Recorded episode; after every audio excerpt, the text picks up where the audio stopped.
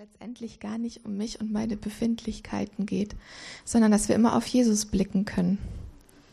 Und das wollen wir auch heute tun. Und ich finde es herausfordernd, mit euch hier zusammenzusitzen, nicht mitsingen zu dürfen. Das strengt mich ein bisschen emotional an, gebe ich ganz ehrlich zu. Aber darum geht es letztendlich nicht, sondern es geht darum zu wissen, wir sind hier zusammen und unsere Herzen sehnen sich gemeinsam nach Gott. Und da liegt eine Qualität drin, das können Leute, die das nicht kennen, nicht verstehen. Leute, die, mm, die das nicht kennen, wie, wie, also, die diesen Geschmack von Gemeinde, Gemeinschaft in, mit diesem übernatürlichen Aspekt nicht kennen, die kapieren das nicht. Die kapieren nicht, warum ich im Prinzip, auch wenn ich mich scheiße fühle, der hätte eigentlich im Kigo sein müssen, sorry. Hab ich nicht gesagt. Ähm, trotzdem gerne hier bin und ich freue mich, dass wir hier zusammen sind und dass wir die Möglichkeit haben, obwohl eine Pandemie tobt. Einmal so ein kleiner Rückblick, weil ich ja jetzt auch einen Sonntag nicht da war und es fühlt sich an wie zehn. Wir sind eingestiegen vor etlichen Wochen über die Markus 16 Stelle, nämlich die Aussendung, wo Jesus seine Jünger aussendet mit den Worten, geht in die ganze Welt und verkündet der ganzen Schöpfung das Evangelium. Wer glaubt und sich taufen lässt, wird gerettet werden, wer aber nicht glaubt, wird verurteilt werden. Und folgende Zeichen werden die begleiten, die glauben. In meinem Namen werden sie Dämonen austreiben, sie werden in neuen Sprachen sprechen, wenn sie Schlangen anfassen oder ein tödliches Gift trinken, wird ihnen das nicht schaden. Kranke, denen sie die Hände auflegen, werden gesund werden. Wir haben schon über Dämonen gesprochen, wir haben über das Schlangenanfassen gesprochen. Haben wir auch über Heilung gesprochen? Ich glaube schon, ja, anscheinend ja.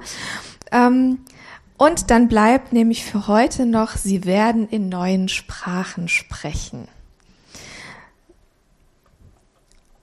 Was mag das bedeuten? Da sind wir ja hier so eine halb charismatische Gemeinde. So neu ist das vielleicht nicht für uns. Vielleicht aber ein bisschen doch. In Zungen sprechen, Sprachengebet. Das sind Worte, die uns so vertraut sind. Was steckt aber eigentlich da dahinter? Es gibt ein Wort dafür, das klingt so, als hätte man ein bisschen zu viel getrunken. Glossolalie. Aus dem Griechischen leitet sich das ab, nämlich von Glossa Zunge oder Sprache und Lalein reden, sprechen. Also sprich Zungensprache. Und daneben gibt es noch die Xenoglossie von Xenos, fremd, und Glossa, Sprache, also in fremden Sprachen sprechen. Ist das denn nun das Gleiche? Also wir setzen das ja oft gleich. Wir sagen so, ne, Sprachengebet in Zungenreden. Was meinen wir denn jetzt eigentlich so genau damit? Schauen wir doch mal in die Bibel. Wenn wir in Apostelgeschichte 2 reinschauen, dann haben wir das Pfingsterlebnis.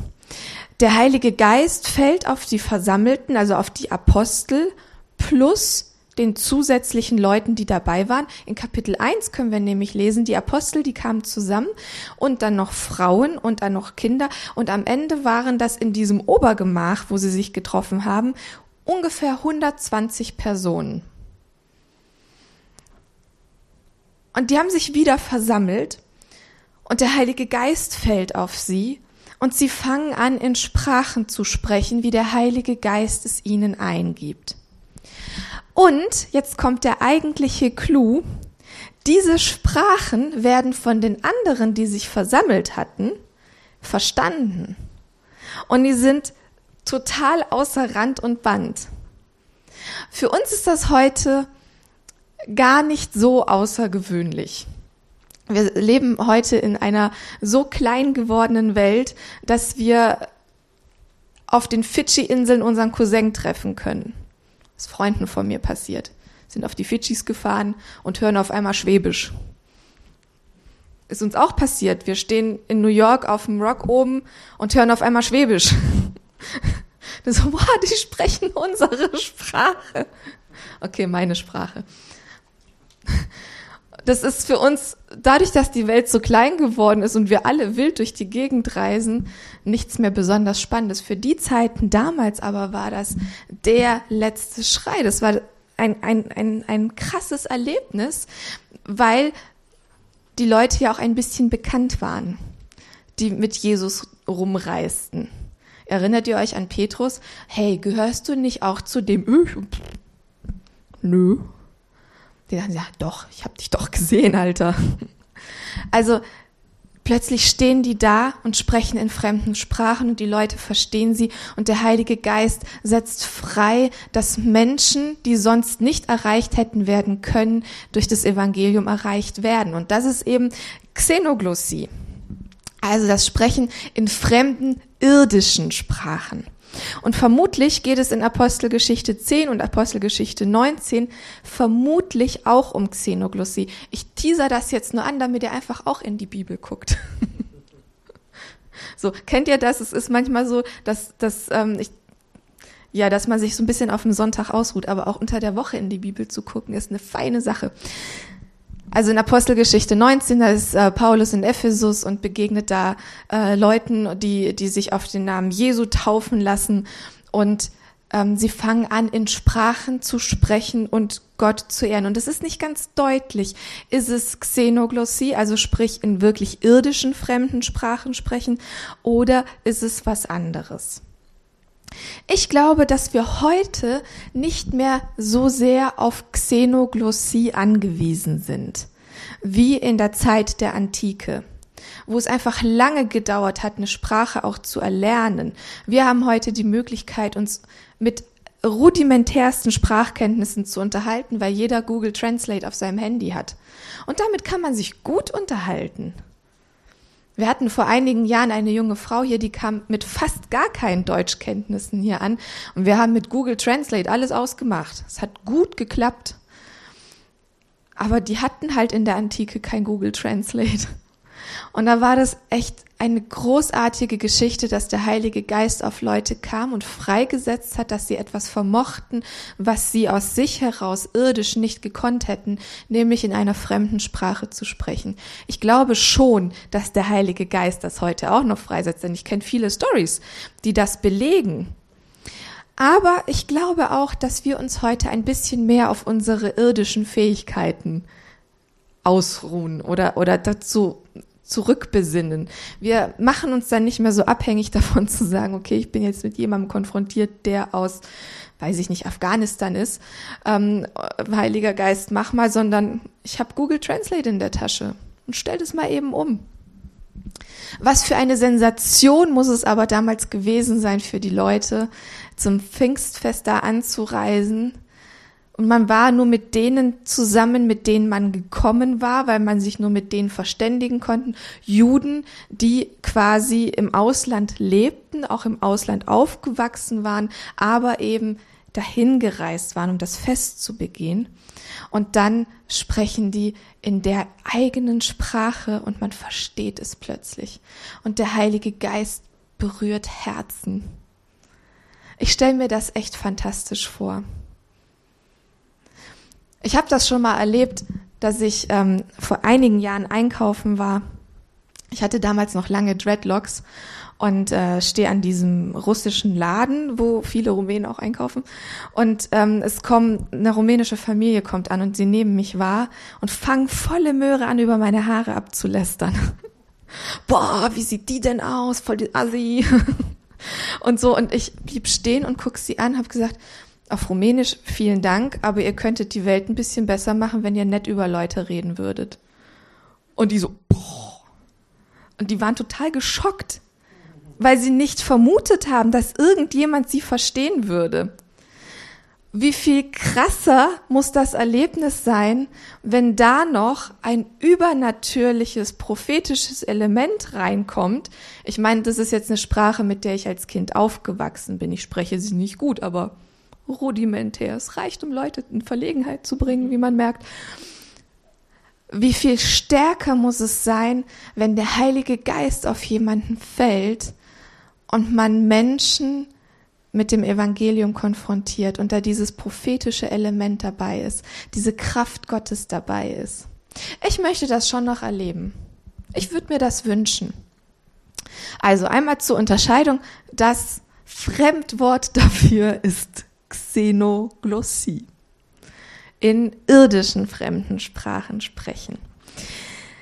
Was verstehen wir jetzt nun unter dem typisch charismatischen Bruno Labbadia Zungengebet? Ähm, oder Shakalabimbo Zungengebet, weil du so gucktest, um das ein bisschen, ein bisschen jetzt ähm, aufzulockern. Ihr guckt alle so ernst. Ist es, ist, wenn wir diese Beispiele sehen, die ja tatsächlich sich auf Fremdsprachen beziehen, dann kommt ja die Frage mit ins, ins Bild, na, was hat es denn mit der anderen Zungenrede auf sich? Und ich bin so ähm, erzogen worden, das ist was ganz Schlimmes. Es kommt von ganz tief unten und da lassen wir lieber die Hände davon und gehen mal drei Schritte zurück, wenn das irgendjemand macht, weil hm, spooky.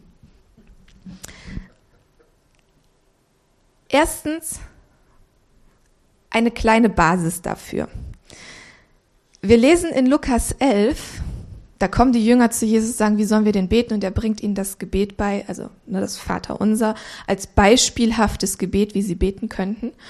Und dann geht es weiter, dass er sagt, hey, wenn selbst ihr, nee, er sagt, wer bittet, dem wird gegeben und wer sucht, der wird finden. Und wer anklopft, dem wird aufgetan. Und da geht es aber nicht darum der Sache, dass man sagt, ähm, ich hätte gerne, dass mein Konto gut gefüllt ist und äh, ich hätte gerne, dass ich morgen versorgt bin, sondern es geht tatsächlich in dem Zusammenhang um den Heiligen Geist. Wer bittet, dem wird der Heilige Geist gegeben. Wer anklopft, wem wird es aufgetan, dass der Heilige Geist kommt. Und er sagt, hey, wenn selbst ihr die ihr böse seid, euren Kindern verständigerweise was Gutes gebt, wie viel mehr wird euer Vater im Himmel euch gerne den Heiligen Geist geben. Und ich glaube, dass das gerade bei Geistesgaben eine gute Basis ist. Zu wissen, ich möchte meinem Vater im Himmel vertrauen, wenn ich ihn um etwas bitte, dass er auf mich aufpasst, dass ich nichts Schlechtes bekomme gucken wir jetzt mal auf die andere Zungensprache. Werfen wir mal einen Blick in Römer 8, Vers 26. Paulus schreibt da, und auch der Geist Gottes tritt mit Flehen und Seufzen für uns ein. Er bringt das zum Ausdruck, was wir mit unseren Worten nicht sagen können. Auf diese Weise kommt er in unserer Schwachheit zu Hilfe, weil wir ja gar nicht wissen, wie wir beten sollen, um richtig zu beten. Und Gott, der alles durchforscht, was im Herzen des Menschen vorgeht, weiß, was der Geist mit seinem Flehen und Seufzen sagen will. Denn der Geist tritt für die, die zu Gott gehören, so ein, wie es vor Gott richtig ist. Und dann haben wir noch eine zweite Stelle. In 1. Korinther 13, Vers 1 schreibt Paulus auch, wenn ich in Sprachen rede, die von Gott eingegeben sind, und jetzt macht er nämlich die Unterscheidung in irdischen Sprachen und sogar in der Sprache der Engel, aber keine Liebe habe, bin ich nichts weiter als ein dröhnender Gong oder eine lärmende Pauke. Also bei Paulus gibt es diese Unterscheidung zwischen irdischen Sprachen und ich nenne es mal nicht irdischen Sprachen. Zwischen dem, was wir als natürliche Sprache auch wahrnehmen können. Ich habe das zum Beispiel einmal erlebt, dass eine ähm, ihr ihr Sprachengebet oder auch wenn sie sang, das klang mega hebräisch und das ist dann auch bestätigt worden, dass es hebräisch war. Sie hat aber nie ein Hebräikum gemacht. Sie hat nie hebräisch gelernt. Ne, also das war eine irdische Sprache, die Gott ihr da eingegeben hat. Und Paulus unterscheidet hier dann noch ein, ich nenne es mal eine geistliche Sprache. Ähm, irdische Sprachen sprechen auch unseren Verstand an. Wir nehmen wahr, da geschieht etwas, was ich mit meinem Verstand einordnen kann.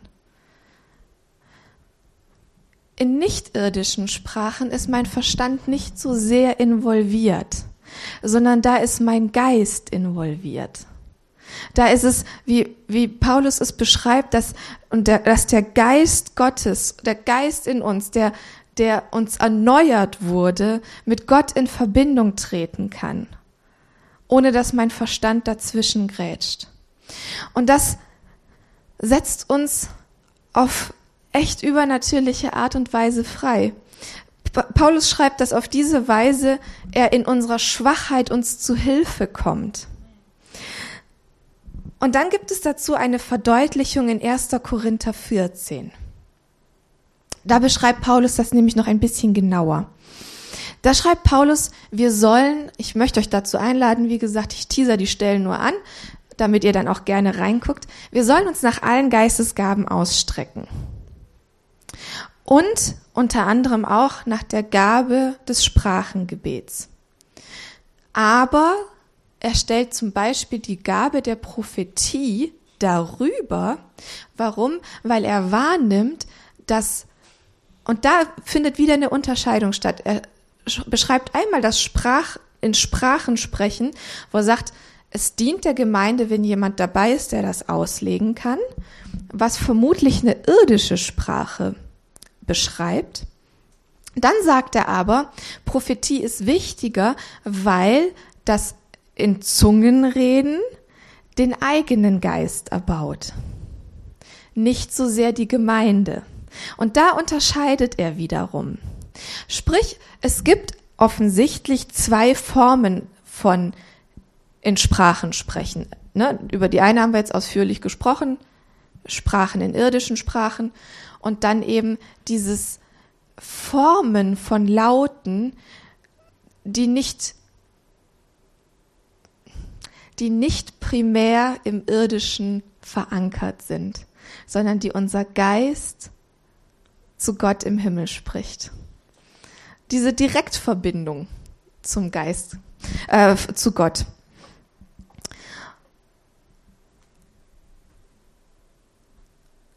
Und das ist eine Gabe, die primär uns selber nützt.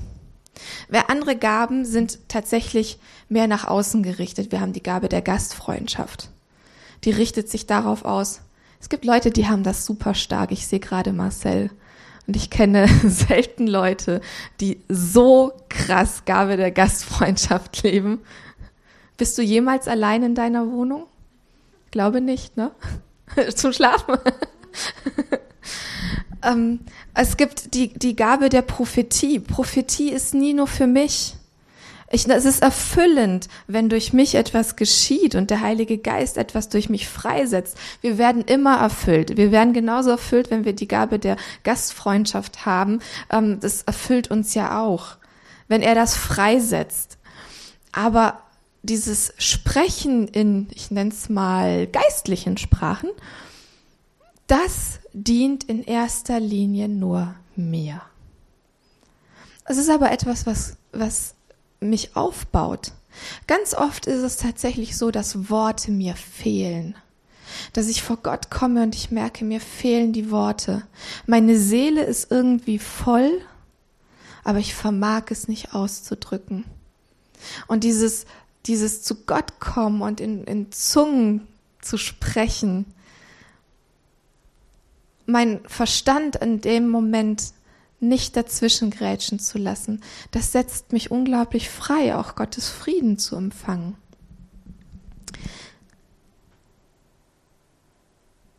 Eine kleine Story an dieser Stelle.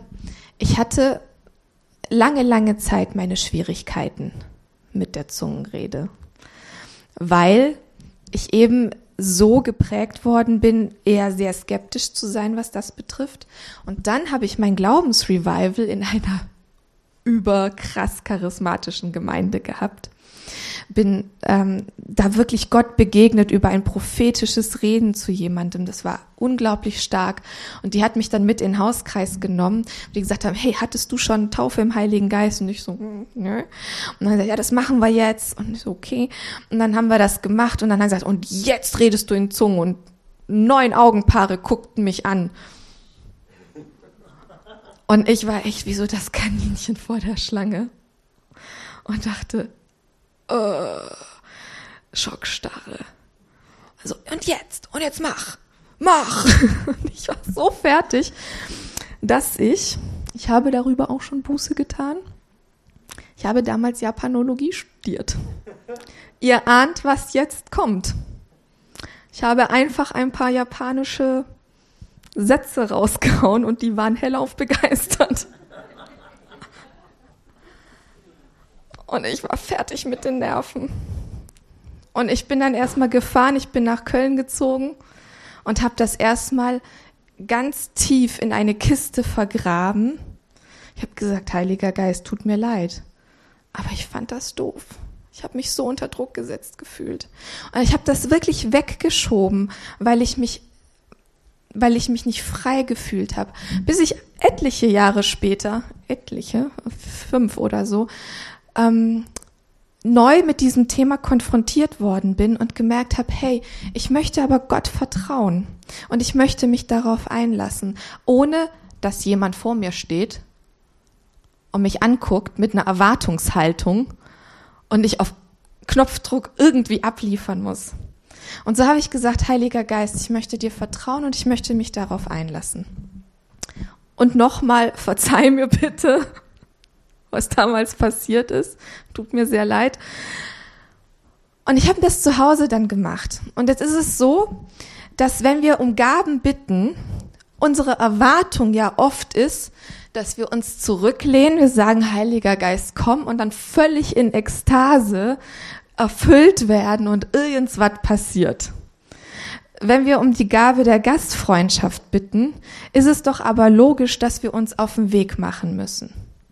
Ne? Also ich bitte darum, Heiliger Geist, ich möchte eigentlich niemanden in meiner Wohnung haben, aber schenk mir die Gabe der Gastfreundschaft dann erfordert das meistens, dass ich mich aus meiner Komfortzone herausbegebe und anfange mal Leute einzuladen. Man kann es ja erstmal leicht machen und sagen, ich lade mal Leute ein, die ich mag. Wie Micha zum Beispiel. Ich habe den vorhin gedisst, jetzt muss ich ihn erstmal wieder ein bisschen warm machen. Oder dass ich dann meine Komfortzone ausweite und sage, jetzt lade ich auch mal Leute ein, ähm, mit denen ich nicht sofort eine Connection habe. Heiliger Geist, ich weiß, dass du mir deine Gaben schenkst und dass du mich freisetzt, das zu tun. Ich muss mich aber darin bewegen. Wenn ich bitte, Prophet, die Gabe der Prophetie zu empfangen, dann muss ich anfangen, das zu üben. Dann muss ich anfangen, Gott zuzuhören. Ganz oft labern wir ihn ja gerne zu. Aber mich zurückzulehnen und zuzuhören, Gott, was möchtest du sagen? Heiliger Geist, was sprichst du zu mir? Und wir haben das kleinschrittig gemacht. Wir haben das gemacht, für Leute auf der Straße zu beten. Wir haben gesagt, hey, zeig mir eine Person und was sagst du über diese Person? Dann kommt aber die Herausforderung. Es ist nämlich selten so, dass dann Gottes Stimme laut aus dem Himmel kommt und du, du wirst jetzt die Susanne treffen und Susanne hat ein pinkes Shirt an und Susanne hat folgendes. Am Anfang ist das nicht so, sondern man hat irgendwie ein Gefühl von, hm, könnte das sein? Und dann muss man sich trauen, das zu tun, um zu schauen, habe ich jetzt richtig gehört oder muss ich irgendwie feintunen? Muss ich noch mehr üben? Und ich glaube, dass es bei der Form des geistlichen Zungenredens ähnlich ist. Wenn wir darum bitten, das zu tun, dann wird der Heilige Geist das freisetzen. Aber es ist unsere Herausforderung, die ersten Schritte zu gehen und sich hinzusetzen und sich einfach mal zu trauen, dass man dabei völlig bekloppt aussieht. Paulus beschreibt das übrigens im 1. Korinther 14. Da er sagt, stellt euch mal vor, eure Gemeinde, ähm, da labern alle wild in Zungen und jemand kommt rein, wird er nicht denken, sie haben einen an der Klatsche. Und dann sagt er, das Prophetische aber, wenn jemand reinkommt und man spricht prophetisch präzise über diese Person aus und sie wird vom Heiligen Geist überführt, das verändert ein Leben. Deshalb die Zungenrede, das ist etwas für mich. Das heißt nicht, dass wir das im Gottesdienst unterdrücken. Das ist mir völlig latte, wenn ich neben der Jana stehe und wir worshipen zusammen und ich hoffe, dass wir bald mal wieder miteinander singen dürfen und Jana singt in Zungen, dann ist mir das egal. Denn ich bin ja überhaupt nicht die Adressatin. Was die Gott, was ihr Geist Gott zu sagen hat, das ist ihr Bier oder ihres Geistes Bier. Versteht ihr, was ich meine? Ähm, genauso finde ich das auch völlig entspannt, wenn Jana hier vorne steht. Du bist jetzt mein Beispiel. I'm sorry. Wenn Jana hier vorne steht und mitworshipt. Und zwischendurch gibt es eine Zeit, wo wir frei singen und sie in der Zeit in, in Zungen singt. Dann ist es das, was sie gerade Gott singt. Und es kann mich inspirieren, Gott auch gerade mein Herz auszuschütten, in welcher Form auch immer. Es macht aber einen Unterschied, wenn sich Jana hier vorne hinstellt und Paulus hat diesen, er schreibt, wenn jemand etwas zum Gottesdienst beitragen möchte. Sprich, wenn jemand den Anspruch hat, ich bringe jetzt etwas dazu und es richtet sich an die gesamte Menge. Und wenn Jana hier vorne hinkäme, sich hinstellt, das Mikro in die Hand nimmt, euch anguckt und sagt, übrigens, liebe Freunde, Shakalabimbo, dann wäre mein Anspruch, dass jemand kommt und sagt, ich sage euch, was das bedeutet. Ansonsten müssten wir sagen, Satz mit X. Das war nur für dich. Also das mal zur Verdeutlichung, warum wir relativ entspannt aber mit diesem Phänomen umgehen können. Ein Beispiel habe ich noch. Ähm, ich habe eine Zeit lang in einer Buchhandlung gearbeitet und habe das sehr gerne und sehr gut gemacht. Ähm, und stand da an der Kasse. Und wir haben in dieser Buchhandlung nicht nur Bücher verkauft, also überwiegend, aber auch alles Mögliche, was die Kunden bestellt haben. Und Kunden haben krasse Sachen bestellt. Und ähm, unter anderem Tarotkarten, irgendwelche Rituals, Gedöns, Zaubersachen etc. Ne? Und wir hatten einmal den Fall, dass ein Kunde kam, ein großer stattlicher Mann, und er kam rein, er kam direkt zur Kasse, deshalb nahm ich an, er muss was bestellt haben. Und er kommt ran und ohne dass ich es wahrnehmen wollte, fing ich an, in Zungen zu sprechen. Ich habe es nicht steuern können. Aber dieser Mann hatte etwas an sich. Ähm, ich habe euch ja vor zwei oder drei Wochen erzählt, dass ich manchmal was riechen kann. Und, und, und der hatte so eine seltsame Aura an sich, dass mein Geist offensichtlich in Hab-Acht-Stellung gegangen ist. Und er guckte mich nur an und knurrte und ging wieder. Und ich war damals relativ frisch erst so mit dem Heiligen Geist unterwegs, dass ich gedacht habe, was war das denn? Ich war total überrascht von meiner Reaktion. Ich war überrascht von dem, was passiert ist, so dass ich erstmal meinen Pastor angeschrieben habe, gesagt habe, was ist denn da passiert? Was soll das? Was soll der Käse? Und er mir das eben erklärt hat und gesagt hat, hey, offensichtlich mochten eure Geister sich nicht. Ich habe das einmal tatsächlich noch erlebt, da hatten wir ähm, Besuch von jemandem, die uns hätte vor Gericht unterstützen sollen. Und die kam rein und irgendwas clashte da total. Ich habe das selten. Ich komme eigentlich mit Hinz und Kunst klar. Ich habe das selten, aber die kam rein und hatte einen, also man kann es manchmal schwer erklären, aber man weiß, da ist irgendwas. Irgendwas schwingt damit. Und ich hatte das der Katrin erzählt und, sagt, und Katrin sagte, offensichtlich mochten eure Geister sich nicht. Und ich habe hinterher gesagt, Jesus, ich kann mir nur schwer vorstellen, mit dieser Frau zusammenarbeiten zu müssen, weil da irgendwas komisch ist. Die hat überhaupt gar kein Interesse daran, uns zu unterstützen. Und der Heilige Geist hat es so gemacht, dass es zu dieser Gerichtsverhandlung überhaupt nie kam. Was eigentlich unmöglich ist hat in Köln noch nie jemand von gehört, dass es so abläuft. Also es ging ums Familiengericht.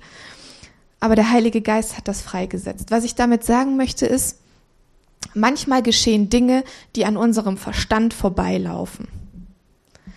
es ist nun mal so, wie Paulus es beschreibt. Es ist ein Kampf, der sich in der geistlichen Welt abspielt. Und wir bewegen uns oft auf so einen natürlichen Raum, weil wir uns darin sicher fühlen, weil das der Raum ist, in dem wir aufwachsen, in dem wir uns auskennen. Aber es ist gut, sich nach Gaben auszustrecken. Und Paulus sagt nicht, wir sollen uns nach den Gaben nicht ausstrecken und, und, und macht die Sprach, das Sprachengebet klein, sondern er sagt, hey, Prophetie erachte ich als wichtiger, aber primär sollen wir uns nach allen Gaben ausstrecken. Und ich weiß nicht, wie es jetzt euch